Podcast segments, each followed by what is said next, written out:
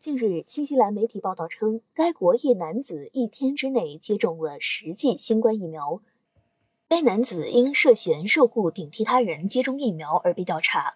据法新社十二月十一号报道，这名新西兰男子在同一天之内访问了多个疫苗接种中心。当地媒体报道称，他受雇替人接种疫苗，在接种疫苗时冒用了他人身份。新西兰新冠疫苗和免疫项目负责人。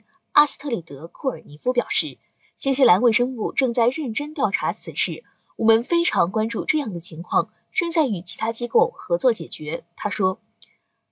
阿斯特里德还表示，冒充他人身份接种疫苗是十分危险的，这让被顶替者和冒充者双方的健康都受到了潜在威胁。新西兰卫生部没有透露这名男子的姓名和事件发生的地点，但建议该男子尽快去。医院看医生。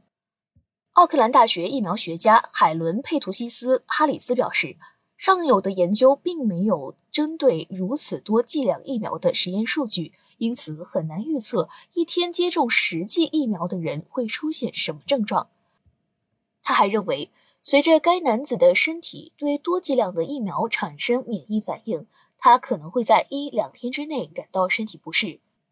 新西兰马拉格汉医学研究所所长。格雷厄姆·勒格多斯教授表示，这名男子不太可能死于十次疫苗注射，但这种状况可能意味着疫苗效果不佳。在新西兰接种新冠疫苗时，无需出示身份证明。该国的许多企业和场所只允许完成疫苗接种的人进入。目前，新西兰全国大约百分之八十九的居民已完成疫苗接种。感谢收听《羊城晚报广东头条》，我是主播文静。